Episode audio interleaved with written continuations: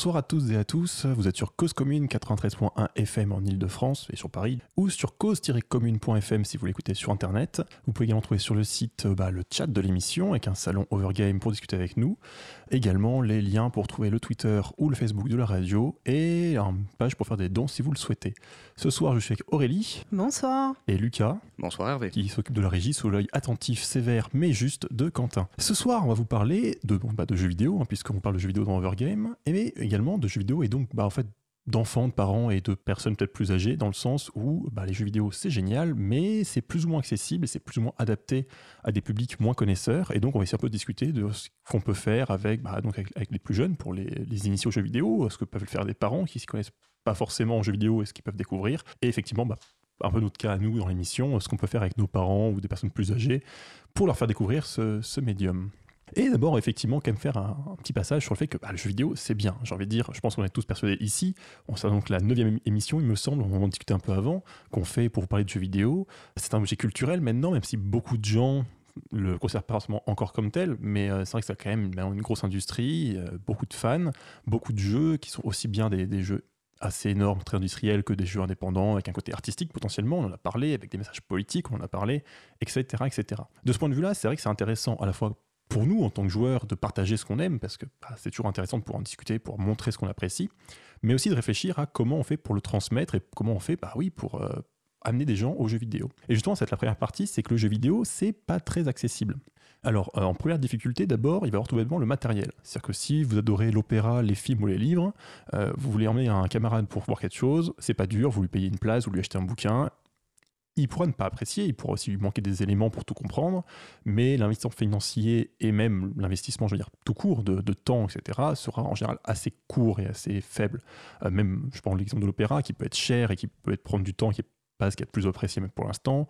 Au pire, on paye une place, on va tester, on voit ce que ça donne. Le jeu vidéo, il faut quand même un certain matériel. Il faut un écran, il faut un ordinateur ou une console qui va coûter assez cher. Et ça, ça fait déjà une première un peu obstacle. Je, tu veux, non? Non, non, mais c'est comme je vais souvent à l'opéra. Euh, il me semblait que ta comparaison n'était pas forcément des plus, euh, des plus pertinentes. Mais, parce que bah, l'opéra, euh, déjà, c'est assez cher, effectivement. Et il y a énormément de codes, en fait. Bien sûr, après les, codes c'est plutôt partie suivante euh, je vais aborder, mais ce que je veux dire c'est qu'au moins sur le prix, la barrière d'entrée, alors peut-être que régulièrement ça coûte très cher, mais ce que je veux dire c'est au moins pour tester, c'est pas forcément très, très, très cher. Je sais pas, ça fait combien de places d'opéra? Bah, moi, je les paye autour de 120 euros. D'accord, bon, après, euh, je, voyais ça moins impressionnant, effectivement. Dans ces cas-là, l'opéra est un mauvais exemple, je l'admets. Mais donc voilà, ça, c'est la première barrière. C'est vrai que si on veut commencer, que ce soit euh, initier quelqu'un euh, qu'on connaît, ou effectivement, peut-être, bah, si vous avez des enfants qui ont envie de jouer, effectivement, c'est un, investissement non négligeable et en plus compliqué. C'est-à-dire que vous devez choisir entre différentes consoles ou un ordinateur et honnêtement, personne ne sera d'accord sur ce qu'il faut faire. Typiquement, chacun a ses, jeux, son type de jeu préféré, il y a un peu une guerre entre PC et console. Ça va être compliqué de choisir et c'est quand même un choix qui est important et qui coûte cher. Le deuxième problème aussi, ça va être tout bêtement le fait de savoir jouer. Pour le coup, là, ça va être le cas aussi pour l'opéra. Hein, les codes sont assez compliqués, mais c'est vrai que bah, un jeu, on peut ne pas le terminer. C'est-à-dire qu'un livre ou un film, en théorie, vous arrivez jusqu'au bout. Il y a peut-être des films qui font peur ou des livres vraiment trop ardus pour être lus, mais en moyenne, tout le monde arrive à lire. Enfin, tous, les gens qui savent lire arrivent à lire, c'est un peu bizarre comme phrase. Alors effectivement, le jeu vidéo, c'est réellement difficile. Et ça, ça va être un, point souvent intéressant à analyser dans les jeux vidéo, c'est quel jeu s'adapte ou pas à son public. C'est-à-dire qu'il y a des jeux au contraire qui vont être très stricts, vont dire non, mais nous, euh, on a, on a une idée en tête, on a vraiment un but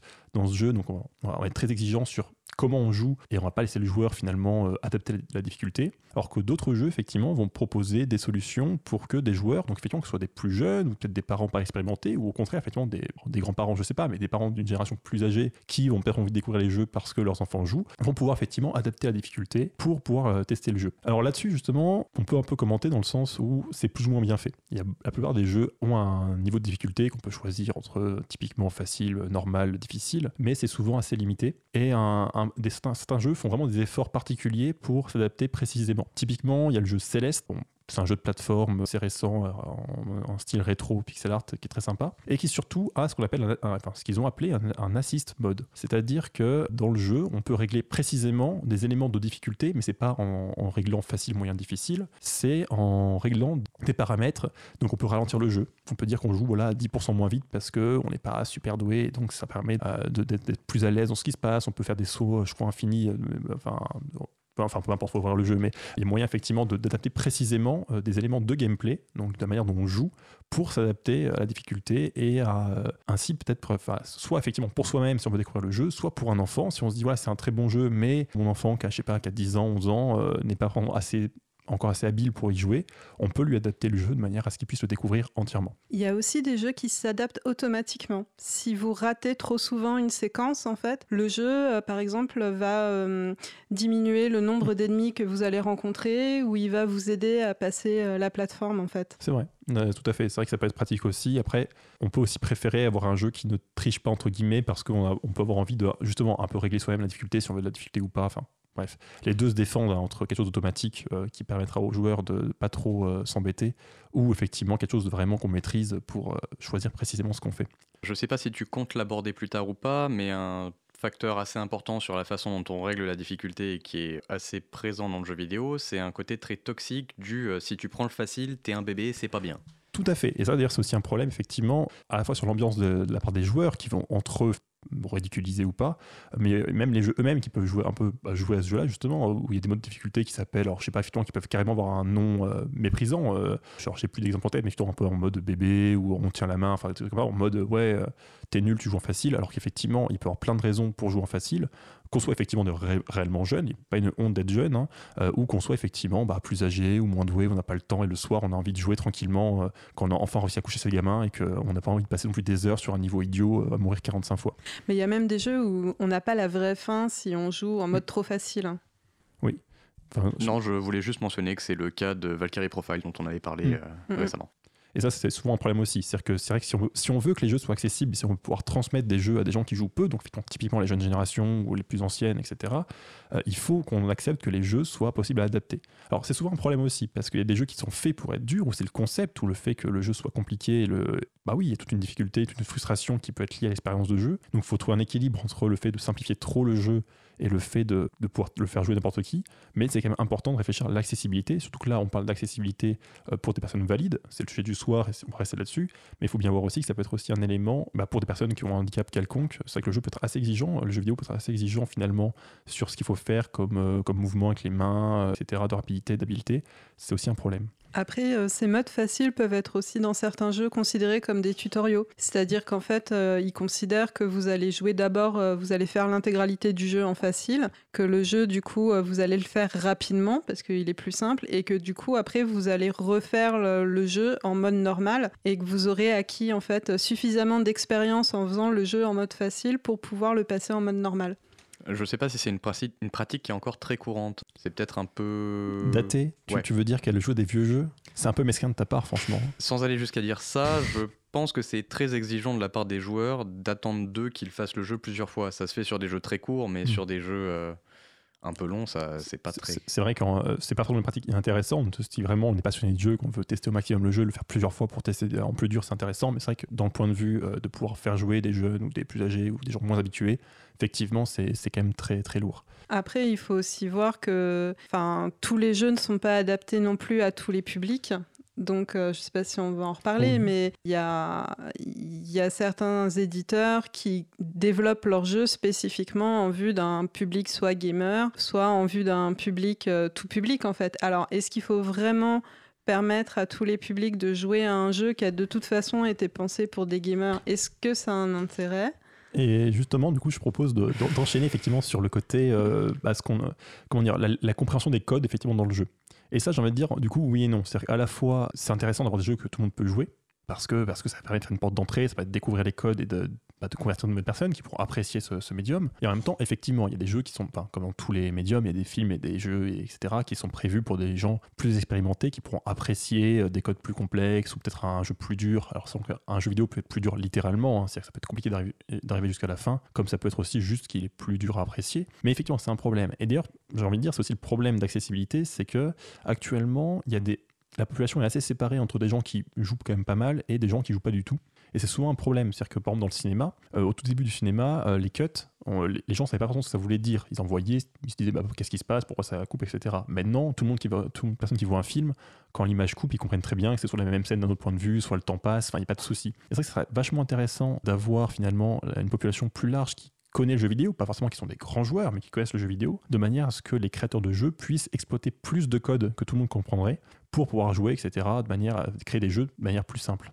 Alors après, ils ne se gênent pas pour exploiter des codes qui existent euh, bel et bien. Sur les jeux de plateforme, c'est assez courant d'avoir un bouton pour accélérer, un bouton pour sauter. Et par contre, on a l'impression que ces codes existent et sont connus de tous, mais justement, même dans des jeux qui sont faits pour euh, tout public, genre un Mario tout simple, si tu essaies de présenter ça à quelqu'un qui n'a jamais joué de sa vie, il risque de se sentir très pâteau parce qu'il euh, ne connaît pas les bases de la plateforme, il n'a pas l'habitude de manipuler un personnage dans un monde virtuel, et rien que cette première barrière-là va l'empêcher d'apprécier ce jeu qui pourtant est fait pour euh, des novices. Oui, pour en revenir à Mario, par exemple, il y avait Mario 64, donc sur Nintendo 64, qui a été l'un des premiers jeux de plateforme en trois dimensions. Et en fait, ce Mario 64, comme c'était la première fois que c'était un jeu de plateforme en trois dimensions, il avait toute une vision un peu euh, tutorielle en fait. C'est-à-dire qu'on apprenait aux gens, comme ils n'avaient jamais joué à un jeu en trois dimensions, comment se déplacer en trois dimensions. Et donc tout le game design était pensé pour faire apprendre aux joueurs comment faire. Et donc c'était le premier. Et après, les autres euh, jeux qui ont été de plateforme en trois dimensions qui sont sortis derrière, ils ont capitalisé en fait sur ce que euh, Nintendo avait apporté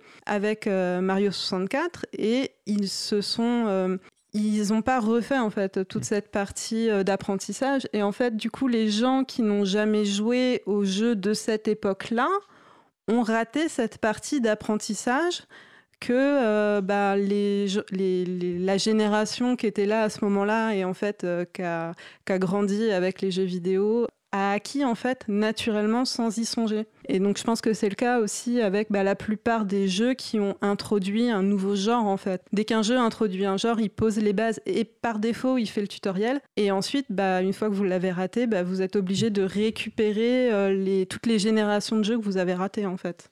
Oui, c'est vrai qu'il y a beaucoup de jeux qui sont devenus des classiques, où maintenant, bah, quand des joueurs comme nous, effectivement, vont, vont, se mettre devant, vont tester naturellement, vont se dire, ok, on tire avec ça, on peut sauter, on peut faire ça, on teste naturellement les trucs qui sont les plus classiques, les plus logiques. Alors qu'effectivement, quelqu'un qui débarque sur un jeu sans avoir jamais connu le style avant peut très bien avoir beaucoup de mal à en plus effectivement de la, difficulté à juste par exemple utiliser une manette hein, qui peut être pas du tout naturelle au début effectivement juste savoir ce qui est crédible de faire ou pas, et du coup de savoir ce qu'il peut faire, et donc arriver ou pas jusqu'à la fin du jeu. Au passage, euh, sur Nintendo, j'y pense, je pense qu'ils ont un peu fait ça assez régulièrement, parce qu'aussi avec leur nouvelle console qui mettait des nouvelles manières de jouer, en utilisant par exemple le mouvement, etc. Alors c'était un peu les deux, c'était aussi à, la fois pour, je pense, pour apprendre aux joueurs et pour faire aussi une démo technique. Mais c'est vrai qu'ils ont fait souvent fait des jeux qui exploitaient beaucoup leurs nouvelles, leurs nouvelles astuces, euh, donc ce que c'était mm. effectivement le fait de pouvoir bouger les Wiimotes, le fait de pouvoir un deuxième écran, etc. Et je pense que ça, ça servait aussi effectivement en fournissant un jeu de base qu'il exploitait à apprendre aux joueurs, à tous les joueurs finalement comment ça marchait et ainsi euh, permettre aux, jeux suivants de s'en passer. Dans, dans l'idée effectivement d'accessibilité au jeu aussi, ce qui est intéressant, c'est tout ce qui est jeu coopératif. Bon, d'abord parce que euh, si vous voulez jouer avec euh, un enfant, par exemple, c'est vraiment une bonne chose de jouer avec lui, quitte à faire, ça, évite beaucoup de problèmes, ça permet d'en discuter, de faire une activité à plusieurs, c'est toujours mieux. Mais aussi les jeux vidéo ont quelques idées pour faire qu'un joueur le très jeune, disons, puisse quand même s'intégrer. Alors il y a quelques jeux par exemple qui laissent, donc c'est plutôt des jeux solo à la base, mais qui laissent une possibilité à un deuxième joueur de prendre un petit rôle. Alors c'est vraiment pour les plus jeunes, mais par exemple donc, dans, Child of Light, il y a Mario Odyssey, on peut faire ça, il y a dans Yoka Lele, je ne sais plus comment ça se prononce. Euh, bref, l'idée c'est que euh, c'est donc ce sont des jeux de plateforme en 3D, Child of Light, ça c'est différent, mais l'idée effectivement c'est que le personnage principal va être contrôlé par le joueur numéro 1 qui jouera l'aventure après normalement. Il y a souvent un petit personnage secondaire qui peut être joué par un deuxième personne avec une manette, afin, alors par exemple, de, récupérer des trucs à l'écran, de donner des petits bonus, d'aider. Parfois, c'est même dans Shadow of Light, en fait, c'est un petit personnage que vous pouvez bouger pour paralyser un ennemi, et en fait, vous pouvez soit le contrôler tout seul euh, si vous faites, euh, bah, si vous jouez seul, soit un enfant, par exemple, peut contrôler le personnage si vous jouez à deux. Mais du coup, c'est intéressant, c'est-à-dire qu'il y a moyen effectivement d'intégrer typiquement un enfant, parce que ça sera quand même très vite lassant, et même un enfant, je sais pas combien de temps il tient à faire juste un truc secondaire, mais du coup, non pas vraiment à jouer, enfin, il joue pas vraiment aux jeux vidéo tel qu'il devrait, entre guillemets, tel qu'on pourrait jouer si on était seul, mais il peut quand même jouer avec un adulte afin de partager l'expérience et peut-être avoir une initiation, et du coup, un peu manipuler la manette et un peu s'amuser ensemble. Alors, il y avait, euh, alors ça me fait penser à des expérimentations, enfin, j'appelle ça expérimentation, sur la Dreamcast, en fait, dans la manette de la Dreamcast, vous pouviez mettre un, un espèce de mini-écran, alors je sais plus comment ça s'appelait, qui s'enclenchait dans la manette de la Dreamcast? Est-ce que Lucas peut me sauver? Pas vraiment, non, mais euh, ça ressemble à un, Tamagotchi. Voilà, pour ça, ressemblait à un ça ressemblait à un espèce de petit Tamagotchi en fait. Et il y avait des jeux, euh, notamment, euh, j'ai souvenir, je crois que c'est sur Skies of Arcadia, où donc c'est un jeu de rôle. Et pendant le jeu de rôle, en fait, vous pouviez récupérer des. Vous pouviez en même temps faire éclore justement un personnage et vous aviez des quêtes sur, sur cet écran secondaire. Et de mémoire, sur la GameCube aussi, on pouvait brancher les Game Boy Advance sur la GameCube et je crois que ça devait être dans un Final Fantasy Crystal Chronicle où on pouvait jouer euh, à la fois, euh, vous pouviez jouer à la fois sur l'écran de la GameCube et à la fois avoir des mini-jeux sur euh, la Game Boy Advance. Je crois que c'était ça. Ok, ça je pourrais pas dire dans, ce côté aussi de jouer à plusieurs sur un même jeu, il y a quelque chose qui est assez intéressant, c'est donc le mode copilote de la Xbox One. Donc sur la Xbox One, en fait, ce qu'on pouvait faire, euh, c'est, euh, enfin ce qu'on peut toujours faire d'ailleurs, c'est grosso modo séparer les boutons d'une manette sur deux manettes. C'est-à-dire que vous pouvez décider que bah voilà, vous jouez avec deux manettes et en fait tel bouton va être sur la manette de droite et tel bouton va être sur la manette de gauche. Et bon, à la base, c'est plutôt prévu pour des gens qui ont un handicap quelconque et qui ont besoin de configurer leur, euh, leur contrôleur de manière plus, plus pratique pour eux. Mais ça peut aussi servir, si vous voulez jouer avec un enfant, encore une fois, euh, à lui donner certaines fonctionnalités. C'est-à-dire dire, bah voilà, euh, euh, j'ai, je sais pas, j'ai, en, cas d'urgence, j'ai telle bombe pour me sauver, c'est toi qui appuies dessus. Et du coup, c'est, un moyen aussi de, sur certains jeux qui Bon, il faut, faut, un peu inventer les règles soi-même, mais de peut-être intégrer deux joueurs dans un mode coopératif de manière à. Alors, c'est pas forcément un avantage, hein. c'est-à-dire qu'en vrai, se coordonner à deux, c'est compliqué, mais ça peut être un moyen, effectivement, de jouer avec quelqu'un d'autre qui n'est pas forcément à l'aise avec le jeu vidéo et soit peut-être lui donner un petit coup de main, soit au contraire qui vous donne un coup de main, mais du coup, il s'intègre quand même au jeu, et ainsi avoir une expérience de jeu vidéo en coopératif. Encore une fois, ça peut être intéressant pour les jeunes ou pour les, justement, les personnes les plus âgées. Après, j'ai quand même envie de souligner que euh, c'est pour des. Enfin, c'est des cas un peu niche, euh, parce que c'est pas une expérience de jeu très agréable il y a quand même des jeux qui sont peut-être plus adaptés. Je sais pas si c'est plus adapté, mais par exemple dans Mario, dans Mario Kart, il a, sur, une des, sur un des opus, hmm. il était possible d'avoir une deuxième personne sur le même véhicule. Ouais, j'étais très mauvais, du coup moi je mettais toujours derrière pour pas conduire. C'est ça, et du coup, et il est quand même possible d'échanger, il me semble, au milieu de la partie, comme ça si tu as envie de conduire à un moment, quand tu es déjà en tête ou déjà à l'arrière, tu peux échanger si tu veux, et tu as quand même plus d'activité dans le jeu. Bien sûr. Après, encore une fois, l'idée c'est vraiment pour des cas des enfants assez jeunes où tu veux vraiment euh, jouer avec eux parce que finalement tu aimes beaucoup le jeu vidéo, que ça peut les amuser, que c'est mieux qu'ils agissent un petit peu que juste regarder jouer. Mais clairement, oui, c'est des cas assez spécifiques, plutôt pour des gens qui jouent vraiment très peu ou très mal, donc effectivement très jeunes. C'est clairement pas une solution sur long terme pour jouer avec un ado de 15 ans. Un ado de 15 ans, va vous regarder, il va s'ennuyer à mort.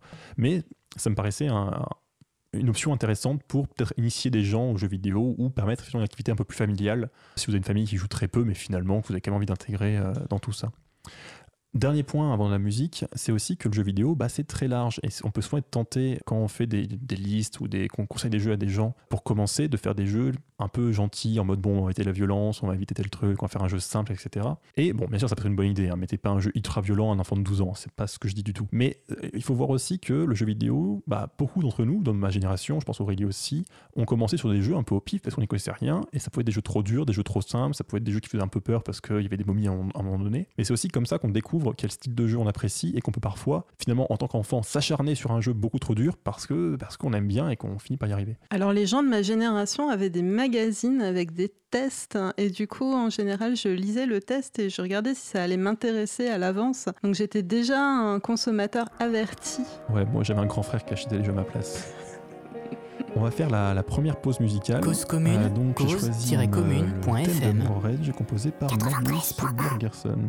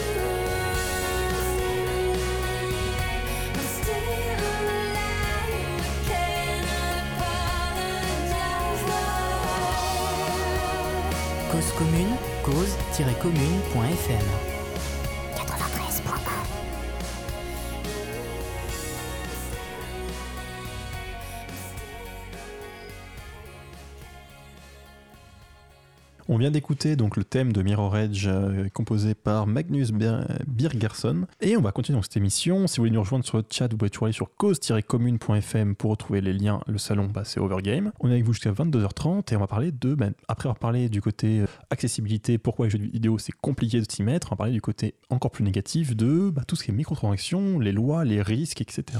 Et c'est moi qui vais en parler, et comme je suis à la régie, ça va être très pratique.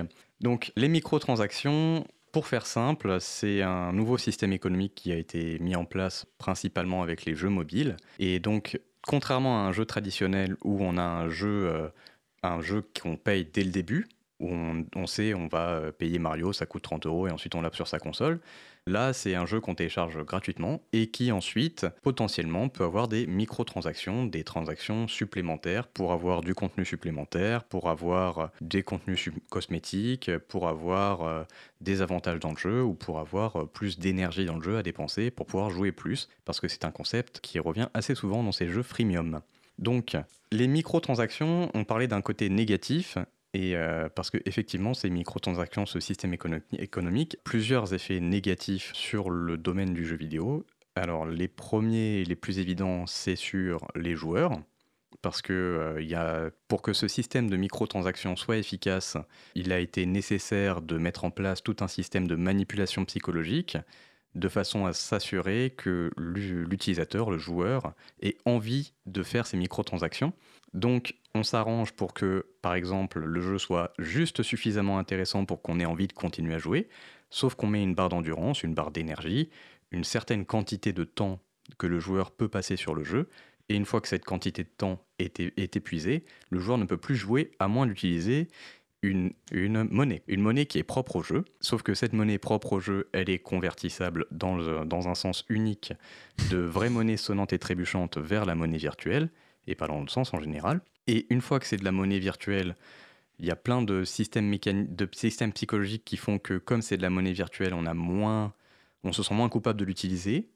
Donc on se sent plus à l'aise pour euh, réafficher son endurance ou les trucs comme ça. Dépenser sans compter. C'est ça. Et une fois qu'on euh, qu'on met un peu le doigt là-dedans, on peut facilement euh, se retrouver avec des personnes qui se ruinent littéralement dans les, dans des jeux euh, freemium. Mais du coup, c'est quoi? C'est on a accès par exemple qu'à un premier niveau et tant qu'on ne dépense pas de l'argent, on n'a pas les niveaux d'après? C'est du DLC. Enfin moi, enfin pour l'instant là, ça ressemble un peu à du DLC, mais c'est pas vraiment ça le concept. Euh, bah, là, par exemple, c'est le cas où euh, le côté payant, c'est du contenu supplémentaire. Mm-hmm. Donc là, en fait, ce serait plutôt, tu télécharges une version d'essai gratuite et ensuite tu dois payer pour avoir la version complète. Sauf que là, c'est un cas un peu simple, qui n'est pas vraiment ce qui est dans le modèle standard du freemium. Ce qu'il y a dans le modèle standard, c'est un jeu complet auquel tu peux jouer complètement, sauf que tu ne peux pas y jouer autant que tu le voudrais et de la façon que tu le voudrais. Par exemple, un jeu très simple et très connu, Candy Crush. Candy Crush, tu as le droit à un certain nombre d'essais sur ton pour réussir à passer un niveau, et une fois que tu as dépassé ton certain nombre d'essais, tu peux plus jouer. Tu es obligé d'attendre que tes vies reviennent. D'accord. Sauf que pour accélérer le temps, tu peux dépenser une monnaie interne au jeu. Sauf que pour acquérir cette monnaie interne au jeu, il faut dépenser du vrai argent tu as tout un mécanisme, effectivement, de tu joues, tu es presque, as presque réussi à gagner, et tu te dis, ah, mais la prochaine fois, je vais y arriver, du coup, ah, j'ai pas envie d'attendre 3 heures, et du coup, il y a tout un côté de manipulation, effectivement, pour encourager le joueur à payer, alors, soit sur Candy Crush, sur, sur le système, tous les jeux de toute façon qui font des microtransactions encouragent à payer parce que c'est leur moyen de gagner de l'argent. Et là on revient au thème du soir, effectivement, c'est que bah, c'est déjà pour des adultes, ça peut être gênant. Il ne faut pas non plus euh, négliger ça. Hein. C'est-à-dire que même, quand, même si vous êtes adulte, parfaitement euh, au courant des risques, vous pourrez essayer de dépenser de l'argent plus que prévu. Mais effectivement, pour laisser jouer un enfant sur un jeu pareil, il faut être sûr qu'il comprend comment ça marche et qu'il n'y ait pas de carte bleue à, proximité. Quoi. En fait, c'est le principe des machines à sous. C'est-à-dire, euh, on tire, on a l'impression qu'on peut gagner et du coup. Bah... Non, pas vraiment. Ça, c'est encore un autre point qu'on va voir plus tard. Mais là, il s'agit juste de vouloir continuer à jouer. Il n'y a pas de. Tout est transparent. Tu sais très bien que. Enfin, es à peu près transparent. Tu sais très bien que tu mets de l'argent pour continuer à jouer, pour avancer dans le jeu. Mhm. Il n'y a pas de, de encore, il y a pas encore trop de trucs euh, obscurs et mystérieux parce que on est encore qu'au début du freemium. Il y a aussi ensuite une pratique qui est euh, assez courante euh, maintenant dans les freemiums, dans les jeux gratuits à, à contenu supplémentaire payant, qui est la pratique de la loot box, de la boîte, de la boîte surprise de la boîte pochette surprise, de la pochette surprise effectivement, qui rappelle pas mal le petit jouet que tu peux avoir quand tu étais enfant, où il va y avoir un contenu supplémentaire euh, utile ou non dans le jeu, mais tu n'es pas sûr de savoir ce que tu vas obtenir. Et là, on se rapproche effectivement beaucoup des machines à sous. Et on se retrouve dans un phénomène un petit peu de la, boîte de Skinner, où euh, tu tu sais pas si en tirant sur le levier tu vas avoir une bonne récompense ou pas, et du coup tu es très tenté de tirer sur le levier euh, même si tu rien. Alors peut-être expliquer rapidement ce que c'est qu'une boîte de Skinner quand même? Alors la boîte de Skinner, c'est un système d'expérience qui a été mis en place par un scientifique qui s'appelait Monsieur Skinner, euh, qui l'utilisait pour euh, torturer et étudier des rats et des pigeons pour voir comment ils réagissaient à différents stimuli. Et une des multiples conclusions qu'il a pu en tirer, c'est que quand il y, avait de la bouffe faire de la nourriture qui sortait en appuyant sur un levier, le pigeon ou le rat appuyaient sur le levier une fois pour avoir de la nourriture et y manger, ce qui est juste à leur faim. Par contre, si jamais le résultat était aléatoire, c'est-à-dire qu'en appuyant sur le levier, il y avait un nombre aléatoire de, nourriture qui sortait, ils devenaient complètement accros au levier et ils n'arrivaient pas à s'empêcher d'appuyer sur le levier même quand ils avaient déjà euh, atteint le degré de nourriture qu'il leur fallait. Ouais, donc du coup, effectivement, et ça marche aussi sur les humains, c'est-à-dire qu'on a pu vérifier effectivement qu'un humain, quand, quand, la récompense est aléatoire, il a envie de, bah, de, continuer à payer parce qu'il veut avoir le bon truc, il a une chance d'y arriver, etc. Donc c'est un, très bon moyen pour l'entreprise pour gagner plus d'argent, effectivement, en manipulant les gens. Et c'est très développé, ces lootbox ou? Oui, c'est-à-dire que ça a commencé dans le jeu vidéo sur téléphone portable, sur mobile, et ça s'est euh, propagé dans le reste du monde du jeu vidéo parce que c'est un système économique euh, extrêmement efficace, c'est-à-dire que euh, depuis 2013, les jeux avec microtransactions sont plus rentables que les jeux sans microtransactions, c'est-à-dire que euh, c'est plus rentable de faire un jeu qui est gratuit avec du contenu payant que l'inverse. Alors après, il faut quand même prendre ça avec des pincettes, hein, parce qu'il y a des centaines de milliers de jeux avec des microtransactions qui sortent et qui ne sont pas rentables du tout, qui sont juste des gouffres parce que c'est des jeux pas très bons. Mais c'est sorti dans des jeux euh, plus connus, par exemple Fortnite, où euh, il y a un système de lootbox, ou euh, World of Warcraft, où il y a des microtransactions. Il y a des tonnes de jeux qui ont inclus des, microtransactions dans leur système de jeu. Par ailleurs, au début, on disait que ce sont des jeux gratuits, ce qui est souvent le cas, hein, puisque les jeux gratuits, c'est les jeux qui vont avoir besoin de se financer par ailleurs et du coup d'avoir ce, ce, revenu régulier. J'y pense aussi un des intérêts de pour l'entreprise de ce, systèmes, euh, puisque du coup l'argent qui rentre ne va pas rentrer une seule fois quand vous sortez le jeu, mais va rentrer régulièrement et vous pouvez du coup vraiment exploiter un jeu. Mais effectivement, maintenant il y a même des jeux payants, ça vous payez le jeu, et après vous pouvez payer en plus pour avoir des récompenses, euh, pour avoir je sais pas, un plus joli costume, etc. Ce qui fait que même dans les jeux entre guillemets payants, vous n'êtes pas à l'abri de ce genre de problème, qu'il faut s'en méfier. Il y a même des jeux effectivement, dans World of Warcraft, vous payez un abonnement, le jeu, et vous pouvez, payer en plus si vous voulez avoir un truc plus joli euh, que le, que le voisin. C'est effectivement euh, assez courant maintenant dans l'industrie. Alors, une des raisons pour laquelle on parle de, ces microtransactions dans cette émission qui est dédiée à l'accessibilité aux générations de joueurs et compagnie, euh, c'est que cette économie, elle s'appuie sur euh, des, ce qu'on appelle des baleines, c'est-à-dire des gens qui décident volontairement ou un peu poussés par l'addiction de dépenser des centaines de dollars ou d'euros dans leur jeu mobile favori par mois et ils soutiennent à eux seuls les 80% de leurs jeux. Quoi. Il y a aussi des cas, alors euh, moi j'ai des, j'ai des amis qui ont des enfants en assez bas âge et en fait euh, ils dépensent de l'argent dans ces jeux-là mais ils savent pas qu'ils dépensent de l'argent en fait. C'est-à-dire que les enfants ils appuient sur le bouton euh, sans comprendre que ça attire sur la carte bleue des parents en fait. Oui, si elle est, si elle est enregistrée déjà dans le mmh. téléphone euh, de façon un C'est ça. Et donc, en fait, les enfants prennent le téléphone portable de leurs parents, ils commencent à jouer, et puis on leur dit Ah, bah, vous pouvez acheter ça. Donc, ils achètent et ils se rendent pas compte, en fait, qu'ils dépensent vraiment de l'argent. Alors, après, suivant les pays, suivant les lois, tu peux dire que c'était un mineur et te faire rembourser, enfin, et compagnie, mais c'est pas évident. Et en particulier, ça, veut dire qu'il faut faire attention. C'est-à-dire qu'à la fois, bon, bah, s'il y a un jeu sur le portable, faire gaffe à ce qu'il y a dessus. Même en général, si vous voulez faire jouer des jeunes ou des enfants, euh, faire attention à quel est le modèle économique et essayer de voir bah, voilà, à quel point il est honnête ou pas. C'est-à-dire que c'est pas pourtant que tous les free-to-play, tous les jeux gratuits qu'il faut payer en plus pour euh, des bonus sont mauvais. Hein. C'est-à-dire qu'il y a des très bons jeux et ça peut être un modèle intéressant, ça peut être un moyen de financer le jeu parce que les jeux sont jamais gratuits, il hein. faut bien que les gens les créent. Mais effectivement, faut faire vraiment attention euh, à quel est le modèle économique derrière et aussi à quel point vous pouvez sécuriser ou pas ce jeu euh, pour les enfants les plus jeunes, pour être sûr qu'ils ne vont pas par erreur dépenser quelque chose ou, euh, ou surveiller votre carte bleue.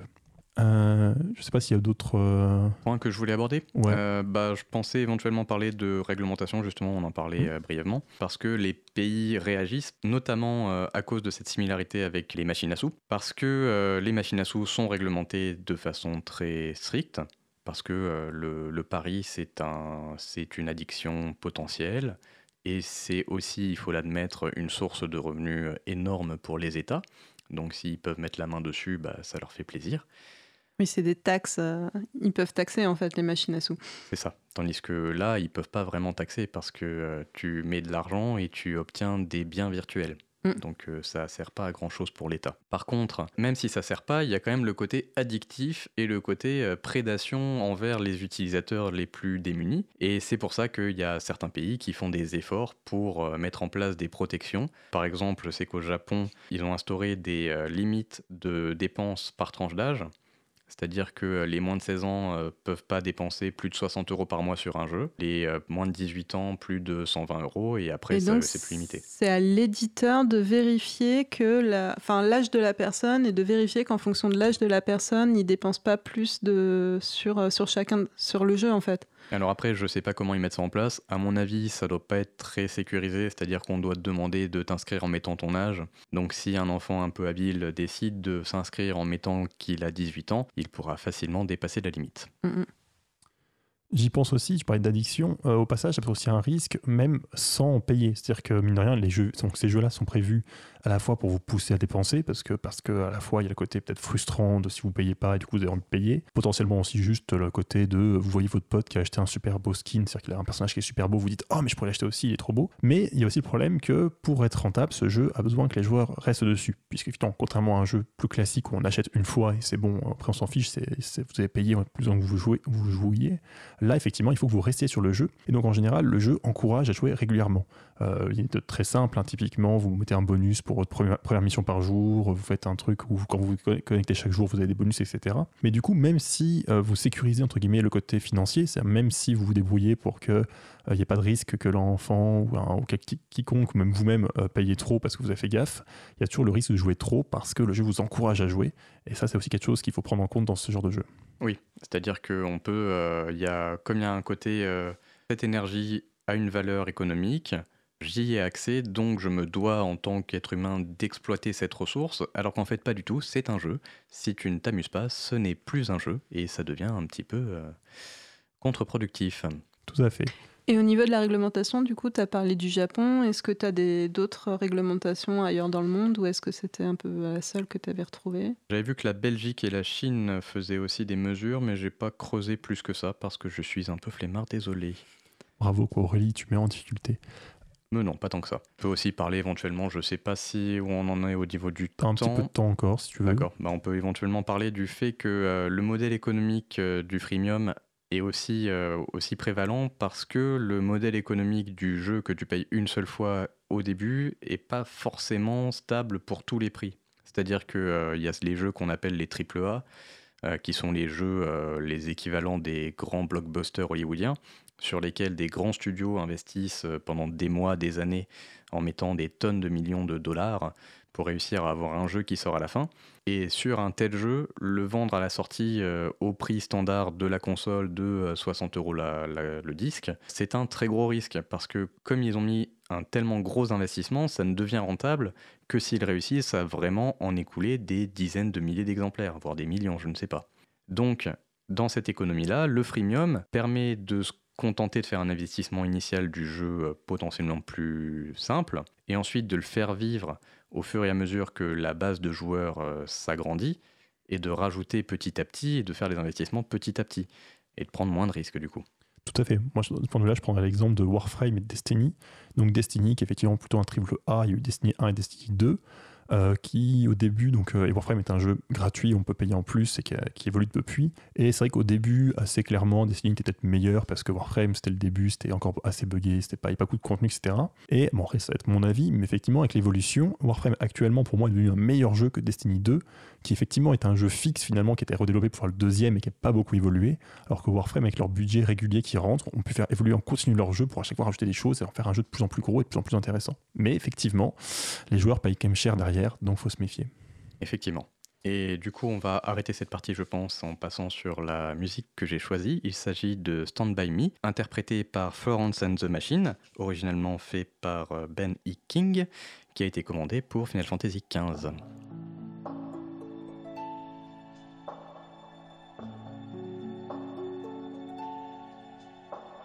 Cause commune, cause-commune.fm 93.1 when the night has come and the land is dark and the moon is the only light we'll see. No, I won't be afraid. Oh, I won't be afraid just as long as you stand stand by me. So, darling,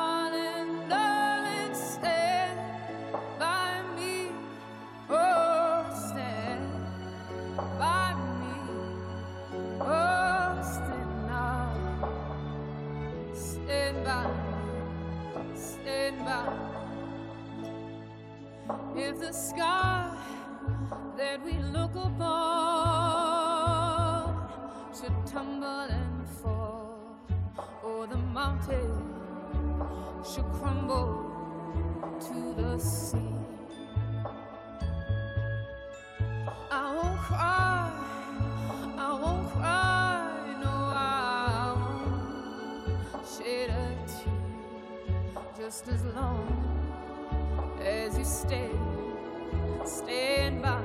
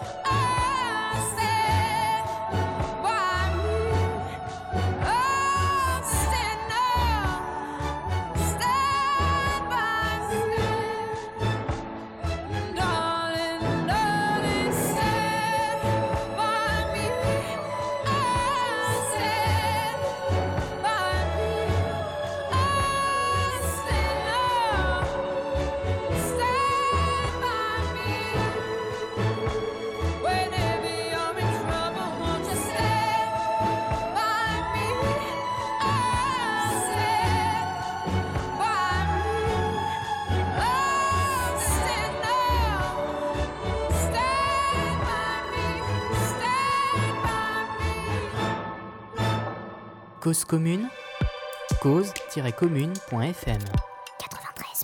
On continue cette émission d'Overgame où on vous parle bah, du coup de jeux vidéo, mais avec l'idée de comment on fait jouer des enfants, des parents et des personnes plus âgées. Et on va parler de jeux en ligne et j'ai oublié de la musique. euh, de Qui était. Stand By Me, de, interprété par Florence and the Machine pour Final Fantasy XV. Tout à fait. En même temps, la musique, c'est Stand By Me, Stand By Me. On- ils auraient pu deviner quand même. Donc, effectivement, tout ce qui est jeu en ligne. Parce que, bah, en, en réalité, moi, j'adore les jeux vidéo, mais je déteste les joueurs. Je vais quand même expliquer un petit peu, parce que sinon je vais avoir des problèmes. L'idée, c'est que la communauté des joueurs, en moyenne, est pas très sympathique. Alors, bon, quand je dis ça, euh, c'est compliqué à évaluer en réalité. hein. Ce que je peux dire, c'est que ce qui ressort dans certaines communautés, c'est par exemple dans tous les jeux pareils, et ce qui ressort finalement un peu sur Internet, ce qu'on peut voir comme commentaires sur des vidéos YouTube, sur des forums, etc., c'est quand même souvent des gens assez sexistes, euh, hémophobes, etc., et qu'on n'a pas forcément envie de croiser, euh, qu'on soit, euh, qu'on soit adulte, bien sûr, mais en particulier si vous avez des ados à la maison ou des, enfants plus jeunes. Et le problème, c'est que quand on joue en ligne, eh bien, on va croiser des inconnus, et il faut voir comment c'est géré.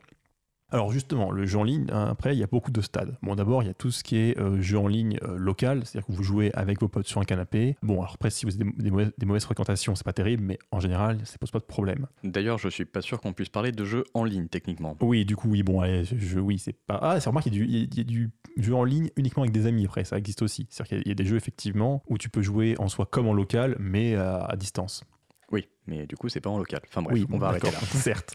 Mais alors justement, c'est un peu la, la caté- la catégorie suivante, ça va être tout ce qui est jeu effectivement en ligne, mais où en général vous jouez avec des gens que vous connaissez. C'est-à-dire euh, soit des jeux vraiment à 2, à 3, etc. euh, En général, vous connaissez le joueur en face et vous jouez avec lui. Soit effectivement des jeux où, alors ça dépend un petit peu, je pense à Minecraft, où souvent les gens vont se créer un, serveur pour des potes, et du coup vous jouez avec des gens qui connaissent à peu près. Il y a tous les systèmes des codes amis aussi sur euh, les consoles Nintendo, où en fait, euh, donc euh, dans votre jeu, vous récupérez un, code que vous devez donner à votre ami, hein, d'où le nom code ami. Et du coup, il n'y a que les gens qui auront le code que vous leur aurez donné qui pourront jouer avec vous. Donc généralement, vous le donnez à vos amis. Après, sur Internet, on trouve des forums où les gens se partagent les codes amis, et donc au fait, tout le monde peut récupérer les codes amis de tout le monde. Donc du coup, ça dévoie un peu le système. Ça, quand même, ça met quand même une, une étape de séparation un peu plus importante que si tu pouvais accéder directement au, au code de n'importe qui. C'est ça. Parce que l'idée, c'est pas non plus de dire que personne ne doit avoir le droit de communiquer son code comme il veut, mais c'est beaucoup plus l'idée de dire que si vous avez un enfant et que vous voulez éviter qu'il rencontre n'importe qui sur un jeu, vous pouvez lui, euh, vous pouvez tr- transmettre le code à ses quelques amis. Et bon, après, ces amis peuvent faire n'importe quoi, mais en théorie, euh, ça lui permettra de jouer avec des gens qu'il connaît, euh, voire des gens un peu moins plus- L'idée n'est pas plus forcément de dire qu'il faut s'isoler, mais effectivement, l'idée d'éviter le grand public, ça peut être une bonne solution. Et après, effectivement, donc, bah, Nintendo fait d'autres trucs intéressants là-dessus, je trouve d'ailleurs. Il y a en rose le, le principe de Street Pass. Alors, c'est très limité comme interaction, mais je trouve ça assez amusant. Donc, l'idée, c'est quand vous avez une 3DS, peut-être une DS aussi, juste une Non, 3DS. Juste la 3DS. Donc, quand vous croisez un autre joueur qui a une 3DS, en fait, euh, bah, les deux vont communiquer, échanger quelques, informations. L'idée étant que vous avez quelques jeux de base qui le font et euh, enfin intégrer à la console. Et en plus, la plupart des jeux que vous pouvez acheter ont ce système-là aussi. Et en fait, quand vous croisez un autre joueur, grosso modo, vous verrez un petit message qu'il a pu laisser et vous aurez souvent un petit bonus. Ça dépend un petit peu euh, du jeu en question. Sauf que là, effectivement, Nintendo fait très attention parce que c'est une console à destination quand même plutôt des, plus jeunes. Et l'idée, c'est que vous pouvez choisir une phrase uniquement parmi la liste déterminée à l'avance. Donc, vous pouvez dire que vous aimez les chats et que vous êtes tout gentil, mais il n'y a pas grand risque d'insulter des gens. Mais c'est quand même un système assez intéressant, je trouve, dans le sens où, en général, alors c'est pas très lié au sujet du soir, mais j'aime beaucoup le fait de, de mettre en parallèle ce que vous faites dans la réalité, le fait de marcher, de croiser des gens, etc., et de penser à prendre votre 3DS, et le fait de, de- dans le jeu d'avoir des bonus. À la limite, on pourrait, si on était de mauvaise foi, dire que ça encourage les, les enfants à aller à un endroit où il y a plein de monde, mais je pense pas que ce soit un gros risque. Est-ce qu'on parle de Pokémon Go à ce niveau? Oui, alors c'est ce que je pensais effectivement, c'est que Pokémon Go, pour le coup, là, il peut y avoir un risque. Donc Po- Pokémon Go, pour ceux qui n'ont pas vécu, vécu cette folie, qui n'ont pas remarqué, c'est donc un jeu qui est sorti, je sais plus quand, en fait, j'aurais dû prendre la note avant de commencer ma phrase, Il y a 2-3 ans. non? 2-3 ans, je pense à peu près. Et donc l'idée, effectivement, c'est sur téléphone, vous pouviez installer le jeu gratuitement, j'imagine que vous pouvez payer en plus d'ailleurs, je sais, je sais pas, j'ai jamais pensé à vérifier, un pro un freemium, hein, comme on en parlait tout à l'heure. Et donc effectivement, il fallait se balader dans la vie réelle pour croiser des Pokémon, lancer des Pokéballs, les capturer, et vous balader ainsi pour trouver des points, vous avez des, des objets en bonus, et des Pokémon. Mais du coup, effectivement, ça encourageait beaucoup les gens à se balader, ce qui est cool. Ça pouvait encourager les gens à se balader à des endroits pas forcément malins, Euh, entre autres, euh, comme c'était un peu aléatoire, enfin pas tout à fait, mais bon, les endroits où apparaissent les Pokémon, etc. On pouvait entre autres avoir un hôpital qui avait euh, son, hall complètement envahi parce que, pas de bol, il y avait un super truc à trouver ici. Et il y a le problème de, ça pouvait encourager à aller dans une ruelle sombre le soir parce qu'il y avait un super Pokémon. Alors après Nintendo quand même, ils ont fait, donc ça c'était dès la sortie du jeu, Après, Nintendo a quand même recensé certains spots. Euh, effectivement, tu parlais de Pito, etc. Et euh, il y a aussi euh, des, mm, des, endroits publics où ils, sont, ils se sont un peu plaints auprès de Nintendo. Et du coup, Nintendo a quand même déplacé ces spots. et les spots de rencontres, alors je crois qu'il y a des, oui, il y a des spots de rencontres spécifiques dans Pokémon Go, sont généralement quand même dans des endroits publics assez ouverts en fait. Alors après un autre problème qui a été amené avec Pokémon Go, c'est le côté je regarde mon écran alors que je marche dans une rue, qui amène euh, d'autres dangers. Ah oui, d'ailleurs ça me fait penser, euh, il y euh, y avait eu donc au tout début de Pokémon Go aux États-Unis sur les panneaux au-dessus des autoroutes où c'était marqué regardez la route et ne regardez pas Pokémon Go. Oui, effectivement, il y a beaucoup de gens qui euh, utilisent Pokémon Go en voiture. Après, en général, c'est des copilotes. Hein, c'est... Enfin, bon, j'espère. C'est mieux. Alors, dans, dans, le genre anecdote qui sert à rien, mais qui m'a beaucoup amusé à l'époque, c'est qu'il y avait, je crois, un maire qui avait, qui avait essayé de passer un arrêté pour interdire les, interdire les Pokémon sur son territoire. Je veux quand même voir la tête du type qui, enfin, je qui reçoit ça, c'est en mode oui, ces créatures virtuelles, je vais, je vais plus chez moi. Oui, mais ça n'existe pas en fait. Les Pokémon, ça ne marche pas. Ah, c'est comme les maires qui passent des arrêtés pour empêcher les gens de mourir sur leur territoire. Mais là, je crois qu'on Oui, là, on est complètement hors sujet. Euh, donc effectivement, après, donc ça, c'est ce que, les efforts que font Nintendo effectivement pour faire des jeux euh, où il y a quand même une certaine interaction entre joueurs, mais qui restent très sûrs. Et bah, bon, ils font ça même euh, sur le Miiverse, entre autres, c'est-à-dire qu'ils ont plus ou moins un réseau social sur leur console, où effectivement, qui est très modéré, parce que justement, encore une fois, Nintendo vise un public familial plutôt jeune. Ou donc, effectivement, alors je ne sais pas recevoir les détails parce que c'est pas très pratique quand on n'y joue pas, mais effectivement, il me semble que certains messages sont vraiment modérés, c'est-à-dire que vraiment dans le sens où il faut qu'ils soient validés pour euh, être mis en ligne. Du coup, on est sûr que rien ne passe. Et par ailleurs, sur Splatoon, il y a moyen de faire des dessins et de, du coup, mettre un dessin sur ton, profil, ce qui, je crois, n'est pas vérifié dans le sens où euh, on peut les mettre en ligne. Et donc, on, on eu quelques cas trouvés de dessins typiquement pornographiques qui traînaient, mais qui sont quand même généralement modérés très vite. Ils ont vraiment une équipe qui fait attention et qui essaye de au maximum de filtrer ce qu'il y a et de, de, bah, d'enlever tout ce qui paraît euh, pas correct. Alors bien sûr, ils ne peuvent pas tout faire, mais pour l'instant, le reste que j'ai pu lire, ça a l'air encore très sûr. Et euh, comme il y a peu de joueurs finalement qui s'amusent à ça, parce que la, communauté est quand même assez sympathique sur ce, sur genre de jeu, il n'y a pas trop de problème. Même si effectivement, je crois qu'il y a eu des cas, alors je, Nintendo, je connais moins leurs jeux malheureusement, encore moins leurs leur jeux en ligne, mais il y a eu des cas quand même, je crois, d'un petit réseau quand même qui, ont été fermés parce qu'au final, ils n'arrivaient pas à modérer, donc ils ont préféré couper le, couper le truc pour pas que, pas que leur réputation et les, les enfants puissent avoir des problèmes.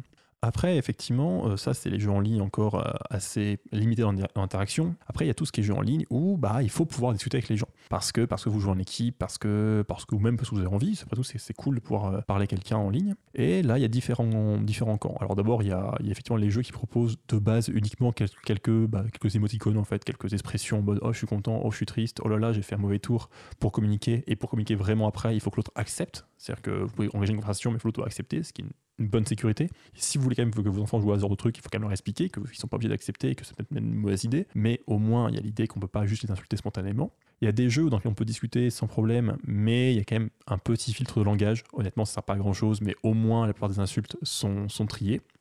Et il y a beaucoup de jeux, effectivement, où bah, on fait un peu obligé de discuter avec les gens parce que c'est un jeu de stratégie, parce qu'il faut jouer ensemble, etc.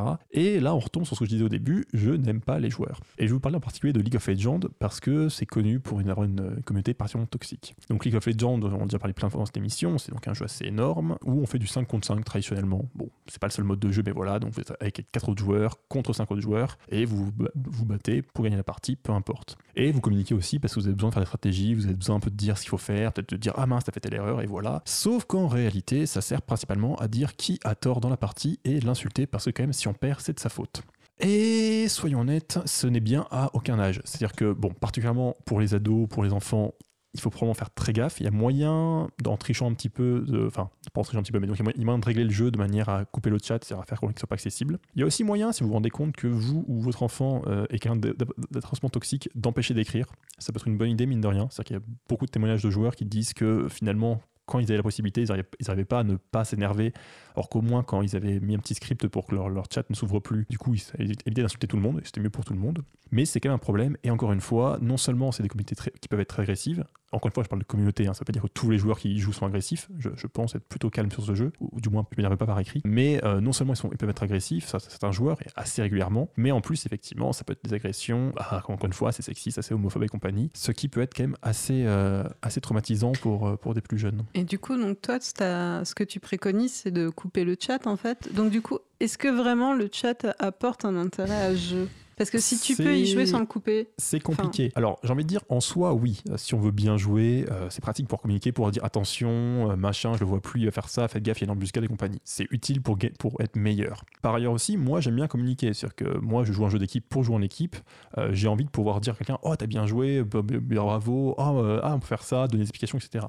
Après, moi, je suis adulte maintenant, et des jours, j'ai- c'est vrai que je me fais insulter, j'ai pas envie, mais ça va, ça me, ça me touche pas trop. Euh, c'est pas forcément la même chose pour quelqu'un de plus jeune, où là, pour le coup, faut peut-être faire plus attention et dire non, mais si tu joues à ça, ok, mais tu fais gaffe, tu coupes, tu, tu te fais pas insulter, compagnie, quoi. et est-ce qu'on peut choisir avec qui on joue ou c'est euh, Oui aléatoire? Hein Oui et non. Alors en fait, si t'es 5, tu peux jouer ensemble, c'est pas un problème. C'est aussi une solution, c'est d'avoir quatre amis euh, raisonnables, parce que parfois tu te trouves avec des, avec des potes de potes qui sont pas forcément très fréquentables. Par contre, tes adversaires, eux, ne sont pas, tu peux pas les choisir. Par contre, encore une fois, t'as- il y a une option très simple pour couper, parce qu'en fait, euh, bon, on peut parler aux adversaires. En théorie, ça peut être pour dire, Ouah, bien joué, tu m'as tué, c'était vachement bien, franchement, t'as vachement bien joué. Concrètement, ça se passe rarement comme ça.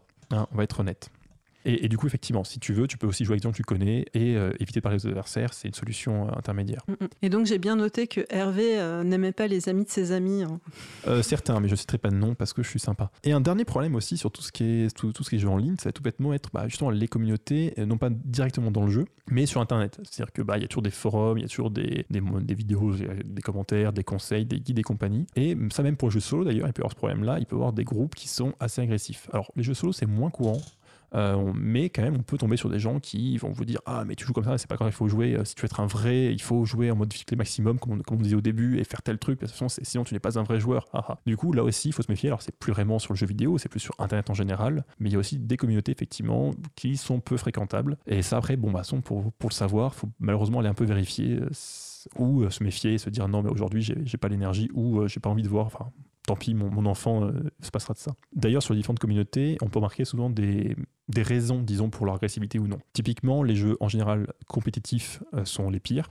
Parce que c'est frustrant de perdre et parce que en général, euh, je pense que c'est un jeu qui attire des gens bah, compétitifs et donc plus agressifs. Alors qu'en général, les jeux coopératifs sont beaucoup plus sympathiques. Encore une fois, je disais en général que j'aime pas les joueurs, ce qui, est vrai, hein, je- je continue de le dire, mais c'est vraiment une question de généralité. C'est vrai que quand on regarde vraiment de très loin et quand on regarde de loin les commentaires, ce qu'on peut voir comme, euh, comme article, comme blog et compagnie, ça fait pas très plaisir. Mais bien sûr, il y a des sous-groupes très sympathiques. Et en particulier, ça se trouve sur, certains jeux, bah, oui, coopératifs, ou au contraire, ça peut être même une tradition d'entraide. Je parlais de Warframe tout à l'heure, j'avais pas pensé comme, comme, comme lien, mais euh, c'est vrai que c'est- un jeu où finalement, bah, c'est coopératif, il n'y a pas vraiment de raison de se disputer. Ça veut pas dire qu'on peut, peut pas avoir une insulte qui fuse parfois, mais en général, c'est calme. Et même, je dirais même plus, on aime bien les débutants. Parce que c'est un jeu où vous jouez très longtemps, au bout d'un moment, vous allez avoir un peu tout vu et que vous êtes super fort et que vous allez vous dire, bon, bah euh, oui, je peux aller tuer un, un, un, un 8 millième monstre, mais bon, c'est pas beaucoup d'intérêt. Et du coup, un nouveau joueur, c'est aussi un moyen de jouer, de se dire, allez, on va l'accompagner, on va lui donner un peu, un peu de, des nouvelles armes, des machins, on va, on, va lui expliquer comment ça marche. Et ça peut être aussi un moyen, du coup, de renouveler le jeu. Et du coup, effectivement, il y a à l'inverse des, communautés de joueurs qui peuvent être très accueillantes. Mais c'est dur à prévoir à l'avance. Donc le mieux, c'est quand même de se méfier un minimum, de se renseigner effectivement sur le jeu euh, qu'on veut rejoindre, ou qu'on veut faire tester aux gens, ou les prévenir si on connaît le jeu à l'avance, et de proposer des solutions pour éviter de devoir interagir avec, avec tous ces joueurs. On va passer à la musique suivante, donc qui est une musique Dragon Age, les Liana Song, donc composée par Inonzur et interprétée par O- Aubrey Ashburn. Cause commune, cause-commune.fm 93.1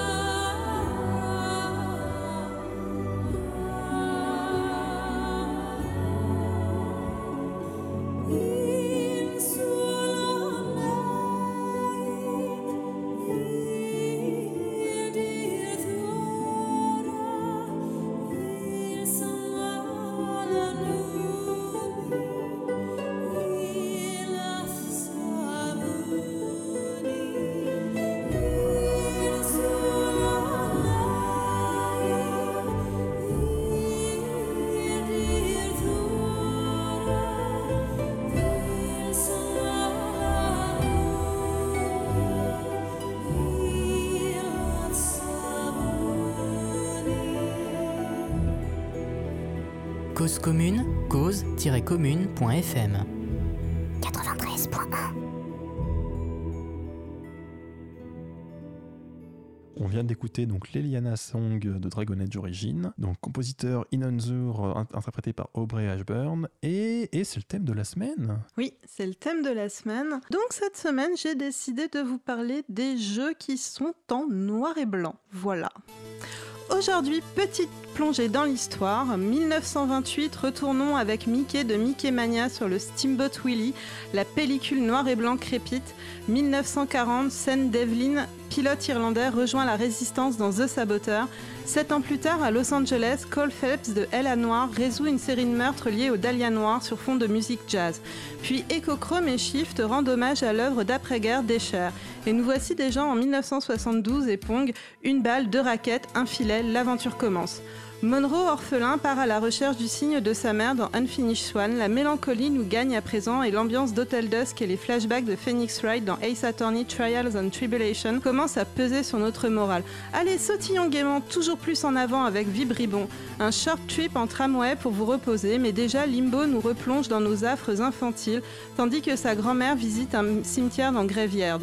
La tronçonneuse de Jack Cayman nous réveille, plongé dans une émission de télé-réalité pour survivre, il ne peut pas faire dans la dentelle. Quel monde de fou Sam Fisher de Splinter Cell Conviction se mit à l'abri des regards en passant en noir et blanc, tandis que le vaisseau d'Ikaruga retourne sa veste. Alors j'ai un gros doute parce que je fais des recherches en de t'écouter. T'as parlé de Mi- Minute ou pas? Deux Minute, non? Non, C'est un petit jeu indé en de noir et blanc tout mignon où euh, tu, en fait, le jeu reset toutes les je sais pas combien de temps, enfin tu, enfin, tu meurs toutes les minutes, ou deux, je sais pas combien, enfin, toutes les 3, 2 minutes et du coup il faut réussir à avancer malgré tout. Alors, en fait, Aurélie la- n'est pas notre euh, top référence en jeu indépendant. Je sais, j'en profite pour étaler ma culture. En tu fait, vois. la plupart, euh, la plupart des jeux en noir et blanc, effectivement, sont des jeux indépendants. Euh, mais j'ai cité Short Trip, hein, qui est un jeu qui euh, se joue directement, en fait. Enfin, c'est même pas un jeu, en fait. C'est un jeu flash Hmm. que vous pouvez euh, faire euh, directement depuis. euh, depuis... Au passage, alors, encore une fois, comme je cherchais mon, mon- jeu, je suis pas sûr que je vais parler. Il y a aussi dans Kingdom Hearts un niveau comme ça en noir et blanc où justement, en fait, en fait donc Kingdom Hearts, c'est un jeu où tu vas visiter les univers de Disney. Mm, mm. Donc il y a un niveau où tu vas visiter bah, justement le, le, le niveau de bah, avec Mickey à l'époque. Oui, donc, le Steamboat Willie. ça. Et donc en fait, un niveau, tu Voilà. le joues dedans en noir Mais et en blanc. fait, Mickey Mania, donc c'est le premier jeu de, sur Mickey euh, où il y a eu en fait euh, ce stage de Steamboat Willie qui était en noir et blanc et qui a été repris après donc dans Kingdom Hearts et dans Epic Mickey. Et on va peut-être enchaîner sur le sur sujet le du soir, hein, tout de suite. euh, bah, Vas-y. Voilà, et donc du coup, euh, pour mieux diriger les parents en fait dans la jungle des jeux vidéo, euh, les autorités euh, donc de plusieurs pays ont décidé de mettre en place euh, donc euh, chacun séparément des systèmes de notation. Alors pour reposer un peu le contexte, en 1992, on a eu la sortie de deux jeux donc euh, que sont euh, Mortal Kombat et Night Trap. Donc Mortal Kombat, c'est un jeu de combat hein, comme son nom l'indique. Est-ce qu'il est mortel? Oui, Ah, alors en fait, le principe de Mortal Kombat, c'est que vous aviez euh, des combattants qui étaient euh, extrêmement réalistes. C'était, euh, je crois que c'était tiré des, fi- enfin c'était des Oui. morceaux de films en fait. euh, je euh, crois que c'était pas fait, c'était des vraies photos. En fait, ils ont pris des photos d'acteurs qui sont un peu pixelisées parce qu'ils n'avaient pas la qualité suffisante. Mais en soi, c'était des vrais acteurs qui étaient à l'écran, même Voilà. si un peu dégueulasse à l'époque. Et donc le principe de Mortal Kombat, c'était que pour finir, euh, pour finir le combat, vous faisiez une fatalité. Donc les fatalités étaient extrêmement gore, c'était euh, de type arrachage de cœur, euh, on tranchait les têtes, etc. avec plein, avec des gerbes de sang qui, qui giclaient. Et Night Trap, c'était un jeu donc euh, sur euh, 3DO et en fait euh, c'était un film interactif où euh, vous étiez un, homme qui euh, regardait des filles se dénuder dans leur chambre. Ouais, donc euh, effectivement, deux problèmes classiques qu'on n'aime pas à se poser aux enfants en général. Voilà, et donc euh, il y a eu euh, donc il y a eu toute une euh, il y a eu toute une polémique aux États-Unis à la sortie euh, de ces euh, deux jeux vidéo. Donc on a demandé aux éditeurs euh, de se justifier. Donc euh, Sega a dit que eux ils mettaient en place un système de rating en interne, enfin un système de notation en interne pour dire bah voilà tel jeu euh, nous on l'estime pour telle et telle limite d'âge. Nintendo qui lui a dit ah mais nous de toute façon euh, on on censure euh, nos jeux, on fait de l'autocensure et donc tous nos jeux qui sortent sont pour euh, toutes les tranches d'âge, donc euh, on n'a pas besoin de rating, de système de notation. Je vais, je vais y arriver hein, à parler C'est parce français. que tu es beaucoup trop bilingue c'est tes compétences qui t'handicapent. Oui, je suis totalement bilingue, ça se voit particulièrement. Et du coup, donc finalement, euh, la- les États-Unis ont décidé en 1994 de sortir le- leur système de notation qui s'appelle l'ESRB, donc l'Entertainment Software Rating Board. La même année, l'Allemagne a aussi sorti son système de notation donc l'USK, qui est l'Unterhaltung Software Selbstkontrolle. Et donc, ces deux systèmes de notation donc, sont obligatoires dans, dans les pays. Donc, en Allemagne, c'est donc c'est une loi fédérale qui impose le système de notation. Et c'est pareil, donc il y a une loi au niveau des États-Unis. Au niveau de l'Allemagne, le système de notation est fait directement par le ministère. Donc euh, c'est des agents du ministère qui décident de la notation. Et aux États-Unis, euh, c'est une commission qui est euh, composée en fait d'éducateurs, de parents et de personnes en fait impliquées dans la jeunesse. Donc pour le reste de l'Europe, on a aussi un système euh, de notation qui s'appelle le PEGI, donc le Pan-European Game Information, qui est obligatoire dans certains pays, euh, Autriche, Finlande, France notamment, et Royaume-Uni, bon je vous en passe. Et donc c'est un système de notation par contre où là, les syndicats d'éditeurs de jeux vidéo sont impliqués aussi au niveau de la notation. L'intérêt du PEGI et de son, équivalent japonais qui est sorti à peu près la même année, c'est qu'en plus euh, d'avoir une notation, donc la notation, en fait, euh, ça vous dit à quelle tranche d'âge euh, le jeu est recommandé. Donc 3 ans, 7 ans, 12 ans, 16 ans et plus de 18 ans. Pour le PEGI Pour le PEGI. Bon, après, je vous fais pas toutes les tranches d'âge, mais c'est à peu près.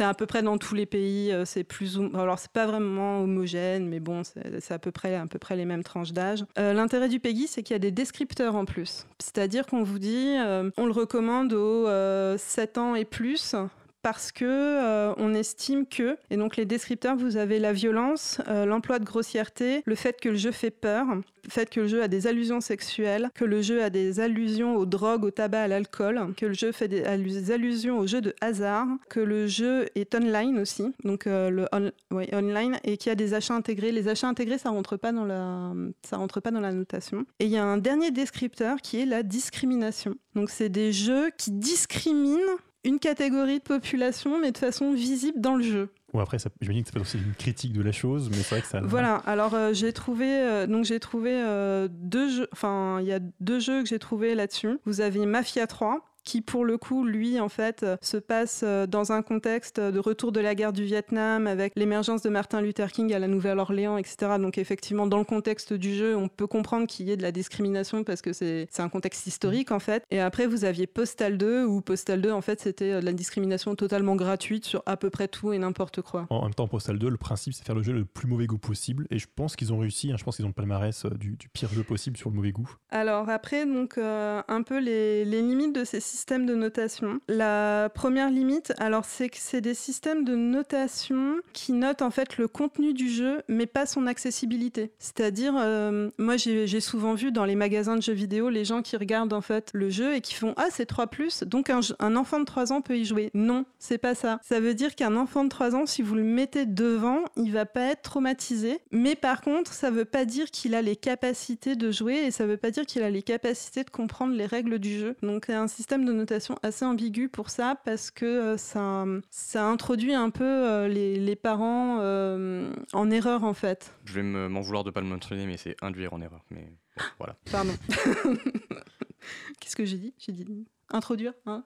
Oh, je, je, ne sais même plus parler français, c'est une catastrophe. Ensuite, il y a eu en 2005 un, scandale qu'on a appelé le Hot Coffee Scandale. Alors, Hot Coffee, euh, c'était un mode de jeu euh, caché en fait de GTA San Andreas, où en fait on pouvait débloquer des mini-jeux à caractère sexuel. Mais comme c'était un mode caché, en fait, euh, l'éditeur pas, n'avait pas soumis ce mode dans le questionnaire pour le rating ESBR. ESRB. Euh, e Et donc du coup, en fait, du coup, il a eu une notation plus basse que celle qu'il aurait eu s'il avait introduit ce mode de jeu. Et donc euh, l'éditeur s'est défendu en disant non, non, mais c'est un mode caché. Et, et, du coup, maintenant, ils ont euh, modifié la loi en les obligeant en fait à mettre également les parties cachées dans la description de leur jeu quand ils le soumettent pour la notation c'est même bizarre qu'on ait obligé de modifier la loi. Ça paraît après évident que oui, c'est caché, mais c'est dans le jeu, quoi. Enfin, Parce qu'en fait, en fait, euh, les... donc euh, pour euh, le,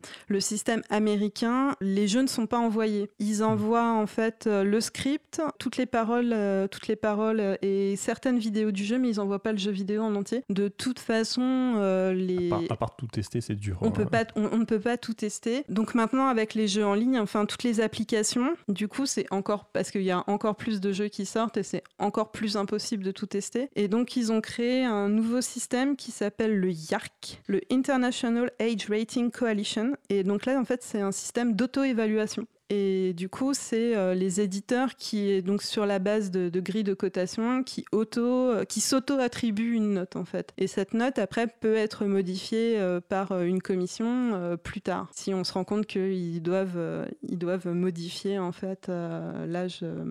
Dans, dans les questions que je me pose aussi, alors je ne sais pas du tout c'était la réponse, il y a des sanctions justement par exemple, dans le cas où euh, on découvre que bah, la notation n'était pas bonne et que les, fo- les- les renseignements fournis n'étaient pas les bons. Il y a des sanctions derrière ou c'est juste en mode c'est pas bien, euh, faites-le Alors, la euh, donc, fois sur. aux États-Unis, effectivement, donc suite au scandale Hot Coffee, il y a des sanctions. Alors, je crois que c'était une amende et c'était c'était des amendes assez élevées, hein, euh, plusieurs milliers de dollars d'amende. Après, pour les systèmes européens et allemands, comme on envoie les jeux, je sais pas. Et en fait, Mhm. euh, il y, a, il y a obligation d'envoyer le jeu et le contenu complet. Donc, euh, du coup, euh, je sais pas si euh, il y a aussi ce, il y a aussi cette problématique qui peut se poser sur le système PEGI et USK. Alors après. Euh, moi, je me pose des questions sur le système. Donc, j'ai pris, euh, j'ai pris un jeu de ma, ma Logitech et on a regardé en fait euh, les, la, la cotation selon les, selon les pays. Voilà. Donc, j'ai pris euh, Suikoden Tierkreis sur euh, DS. un, un jeu Suikoden, c'est Un jeu surprenant. Suikoden, hein, c'est- très T'as surprenant. des jeux qui sont pas des jeux Su- Suikoden en fait ou Oui, mais très peu. Donc Suikoden Tierkreis, par exemple, donc selon la cotation, la cotation japonaise, vous pouvez y jouer à tout âge. Donc à partir de, de 0, de 0 ans. Dès que vous êtes né, vous pouvez jouer à Suikoden. Sur la cotation allemande, il est, c'est à partir de 6 ans.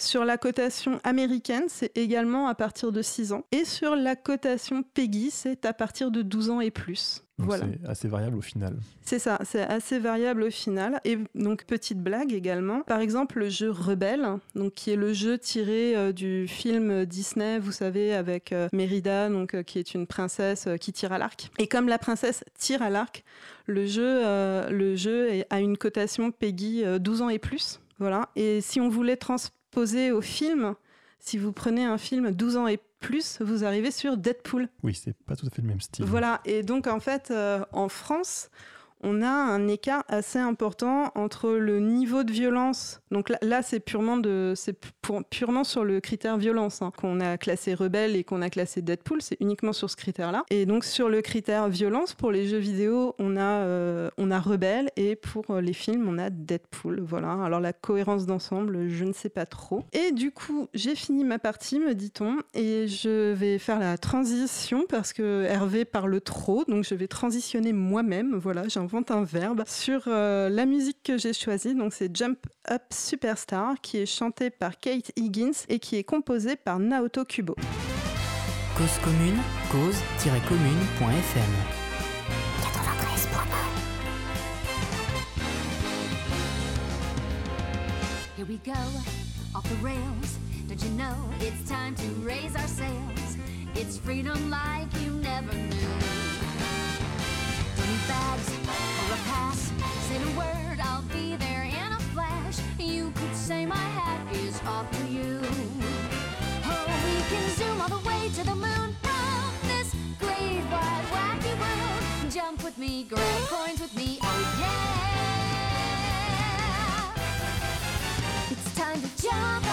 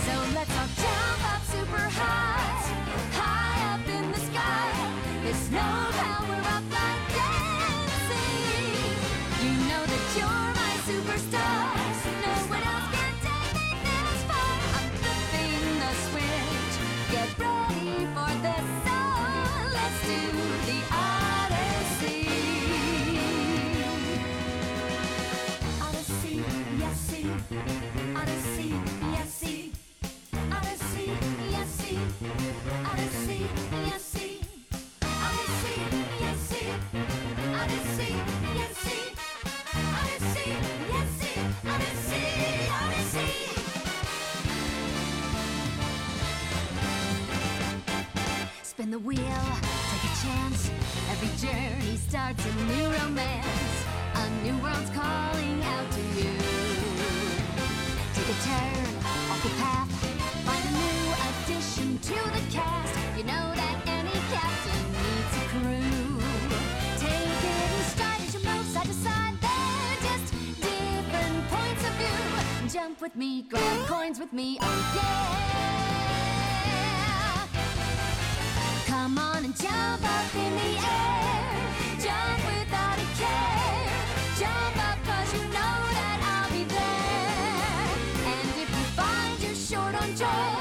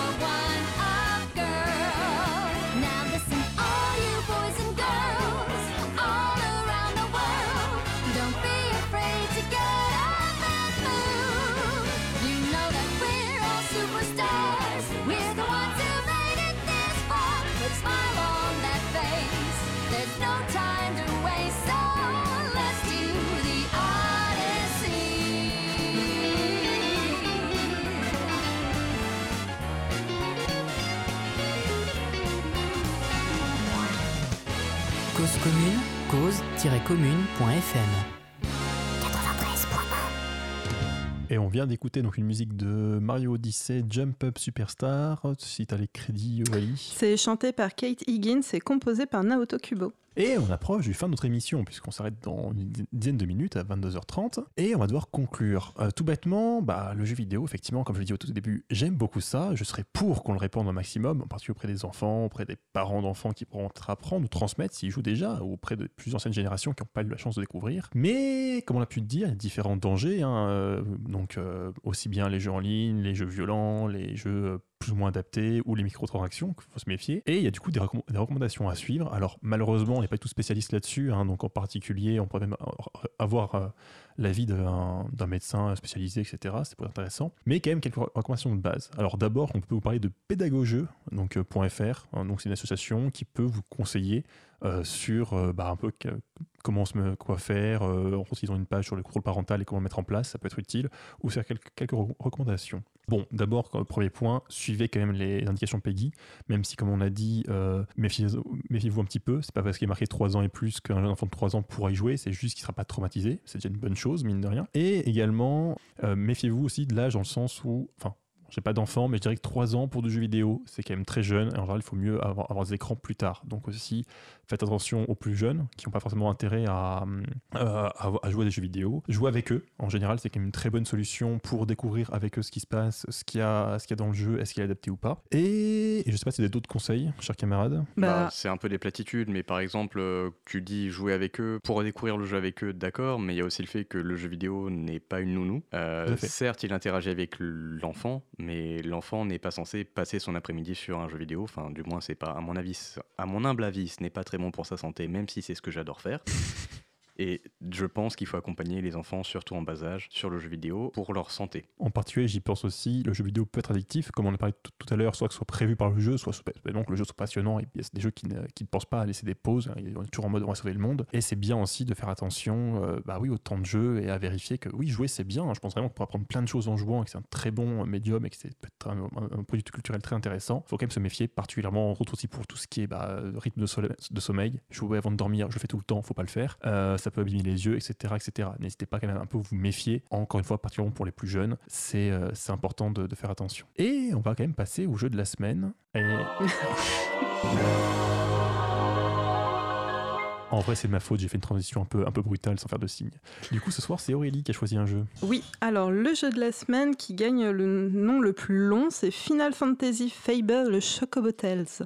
Donc c'est un jeu sur euh, Nintendo DS qui est sorti en 2007, qui est édité par Square Enix. Alors j'ai choisi ce jeu parce que c'est l'un des rares jeux euh, qui est euh, côté Peggy plus 3, euh, 3 plus euh, dans, mon, dans ma ludothèque. Alors donc c'est un jeu qui s'appelle Final Fantasy, mais qui n'a vraiment qui n'a pas grand chose à voir avec les jeux Final Fantasy, sauf que le personnage principal, donc c'est un chocobo qui est un peu la mascotte des Final Fantasy et qui là pour le coup est dessiné de façon particulièrement chou. Voilà, c'est très très mignon, c'est très coloré.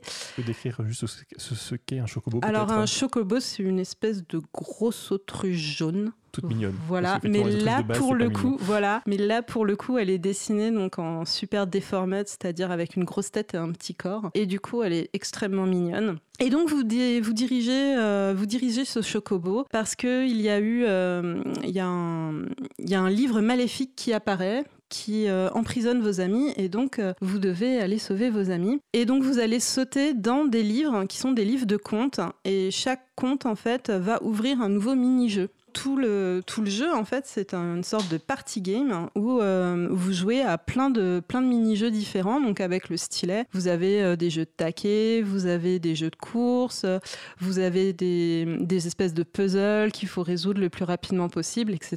Et euh, quand vous résolvez ces énigmes, après, donc vous gagnez des cartes. Et donc, les cartes, ça vous permet de faire un, de vous faire un, un jeu de cartes qui permet après de battre les boss, en fait. Vous avez un espèce de, de deuxième mode de jeu vous avez des monstres qui arrivent et qui jouent contre vous avec des cartes. Et donc, euh, plus vous avez de cartes, euh, bah, plus vous avez de solutions pour, euh, pour battre les boss. Voilà, donc c'est euh, très mignon. Donc déjà, c'est les musiques de Final Fantasy, donc les musiques sont bien, c'est très mignon.